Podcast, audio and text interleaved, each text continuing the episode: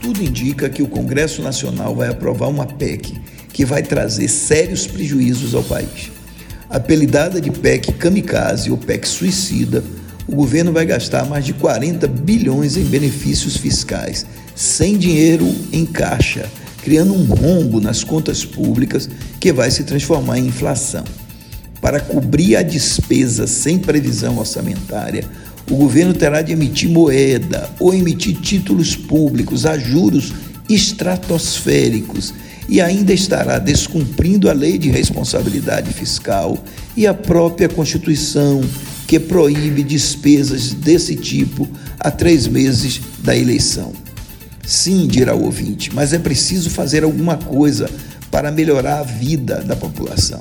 É verdade, quase 6 bilhões irão para os caminhoneiros, 2 bilhões para os taxistas e outros tantos para outras categorias. Mas por que os caminhoneiros terão esse benefício e o brasileiro desempregado não?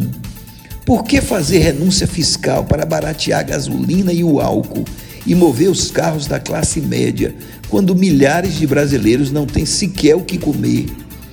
Seria até razoável que esses benefícios forem usados para baratear o diesel e o gás de cozinha. Mas a forma como está se gastando dinheiro público no Brasil é irresponsável. E mesmo o aumento do Auxílio Brasil de 400 para 600 reais só poderia ser adotado se fossem cortados os gastos supérfluos do governo federal, inclusive o orçamento secreto. O Auxílio Brasil de 600 reais é uma necessidade para quem vive na pobreza, mas deve ser adotado como política de longo prazo e não como política de curto prazo que vai acabar em dezembro. O governo vai dar o dinheiro agora para tomar com juros no início de 2023 e isso vai acontecer porque o rombo gerado nas contas públicas já está fazendo o dólar e a inflação aumentarem. Já está gerando incerteza em toda a economia e vai obrigar o Banco Central a aumentar os juros mais ainda.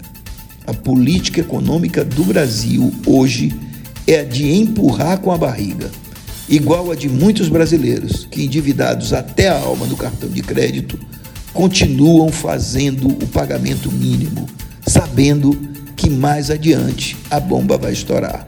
A bomba fiscal do Brasil também vai estourar.